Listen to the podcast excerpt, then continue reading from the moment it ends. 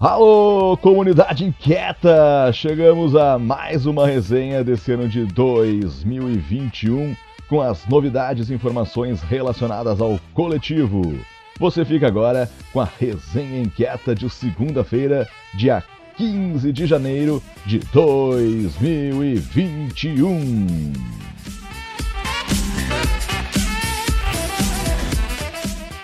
Estamos com muitos projetos incríveis em pleno andamento nesse início de ano promissor. Um deles é o da Vila CAD, conforme já mencionamos na resenha da semana passada. Se liga só nesse minuto inquieto da Cirlei Carvalho falando sobre esse projeto incrível. Conta pra gente, Cirlei, o que é esse projeto, por que esse nome e como o coletivo Põe Inquieto está atuando na linha de frente dessa iniciativa em prol da sustentabilidade local com foco na abundância de recursos e aspectos socioambientais. Olá, inquietos. Aqui quem fala é Cirlei Carvalho, articuladora do coletivo Pô Inquieta.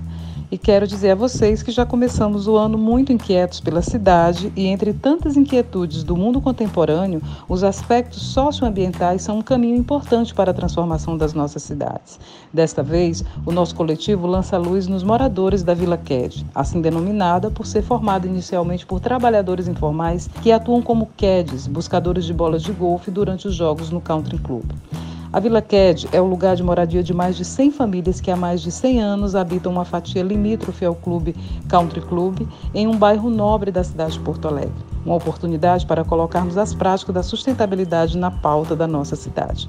Juntos, comunidade QED, Pô Inquieta, sociedade civil e meio acadêmico, pretendemos projetar e construir soluções para a sustentabilidade local com foco na transformação do território urbano.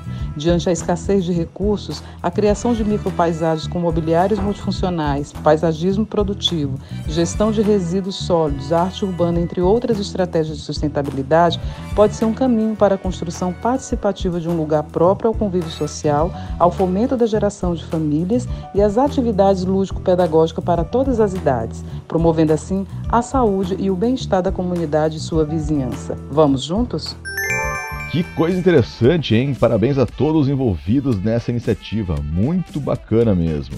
E olha, outra iniciativa bem bacana e que a gente não cansa de destacar aqui na resenha é a Alameda Inquieta que nos enche de orgulho. E ninguém melhor para falar sobre esse lindo projeto do que a Prof. Rita Carnevale. Se liga só em mais esse Minuto Inquieto. Alô, parceiros inquietos. Aqui fala a professora Rita Carnevale. Eu vos trago os agradecimentos efusivos dos integrantes da comunidade Alameda por tudo que eles conseguiram aprender e conseguiram concretizar até o presente momento, a partir daquelas nossas rodas de conversas realizadas lá em fim de 2019, junto à Escola Municipal Marcílio Goulart Loureiro. Oportunidade onde eles se deram conta do que, que eles efetivamente precisavam. Uma forma de organização e um lugar onde pudesse realizar aquelas atividades que atendessem às necessidades da comunidade como um todo, e em especial dos idosos, das crianças e dos adolescentes. Pois bem, percebido isso, durante o ano de 2020, apesar da pandemia, a associação foi criada Associação dos Moradores da Alameda Inquieta, a MAI, tem estatuto, tem conta bancária, CNPJ e uma contadora para o desenvolvimento de toda e qualquer atividade necessária para a comunidade por meio da associação. Por outro lado, quando do, da nossa ajuda na realização das campanhas de doações em função dos prejuízos que a pandemia trouxe entende, à comunidade, a própria associação foi capaz de melhor se organizar. Agora tem um cadastro com todas as informações necessárias de características familiares e culturais dos integrantes da associação. Ao mesmo tempo, tem condições de reconhecer quais são as maiores dificuldades da comunidade como um todo e, ao mesmo tempo, de quais são os pontos de apoio que existem dentro da comunidade para a execução das atividades próprias do Centro Cultural Social. A associação também, nesse fim de ano de 2020, conseguiu organizar um conjunto, pré-organizar um conjunto de cursos que possam ser desenvolvidas pela associação. Entretanto, o que falta para avançar é a meta de 2021.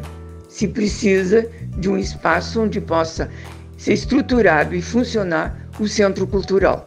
Um espaço em que a gente tem mais ou menos em vista para poder ser adquirido, e para isso a necessidade é de uma forte campanha para aquisição desse espaço para concretizar o que já existe: a realização de cursos, a estrutura de uma biblioteca e de uma brincoteca. Para isso, à medida das doações recebidas no ano de 2020, em que foram contempladas com vários livros, temos uma bibliotecária aposentada, voluntária, que está já catalogando os livros por assunto e por faixa etária e ao mesmo tempo está nos ajudando a estruturar uma brincoteca, porque também se receberam muitos brinquedos, predominantemente jogos, que são de caráter coletivo, logo mais adequados para uma brincoteca. Assim, gente, a associação nos manda um votos de um feliz 2021, desejando que a gente continue com os nossos empreendimentos, mas com a expectativa que a gente os ajude a concretizar essa segunda meta, realização da campanha para termos um centro cultural social, já que área de curso, biblioteca e brincoteca estão bem encaminhados. Vamos arregaçar as mangas e vamos ajudá-los? Um bom 21 para todos nós. Muito legal, Prof. Rita. Ótimo saber que a coisa está evoluindo. Tá dado o recado, então. Quem quiser colaborar é sempre muito bem-vindo. E aqui vai uma informação bem interessante para quem manda bem na criatividade. É você mesmo, que tal? A economia criativa terá linha especial de financiamento. Em parceria com o governo do estado, o Banco Regional de Desenvolvimento do Extremo Sul, o BRDE, vai ofertar crédito para capital de giro e investimento. O anúncio aconteceu ontem, quinta-feira, com as presenças do governador Eduardo Leite, da diretora-presidente do BRDE, Leane Lemos, e das secretárias da Cultura, Beatriz Araújo, e de Trabalho e Assistência Social, Regina Becker. Que baita notícia, hein? Certeza de que vai vir coisa boa por aí.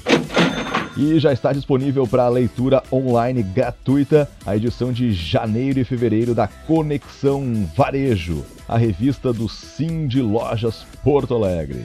Em destaque dessa edição, temos as propostas do prefeito recém-possado Sebastião Melo, para o qual o Cindy Lojas Porto Alegre reiterou as demandas do setor para alavancar a economia na capital. Para conferir essa e outras matérias na revista completa, basta acessar o link. Por hoje é isso, galerinha inquieta. Chegamos ao fim de mais uma resenha e desejamos a todos um ótimo fim de semana. Sexta que vem estaremos de volta. Até lá, cuide-se bem e um forte abraço. Tchau!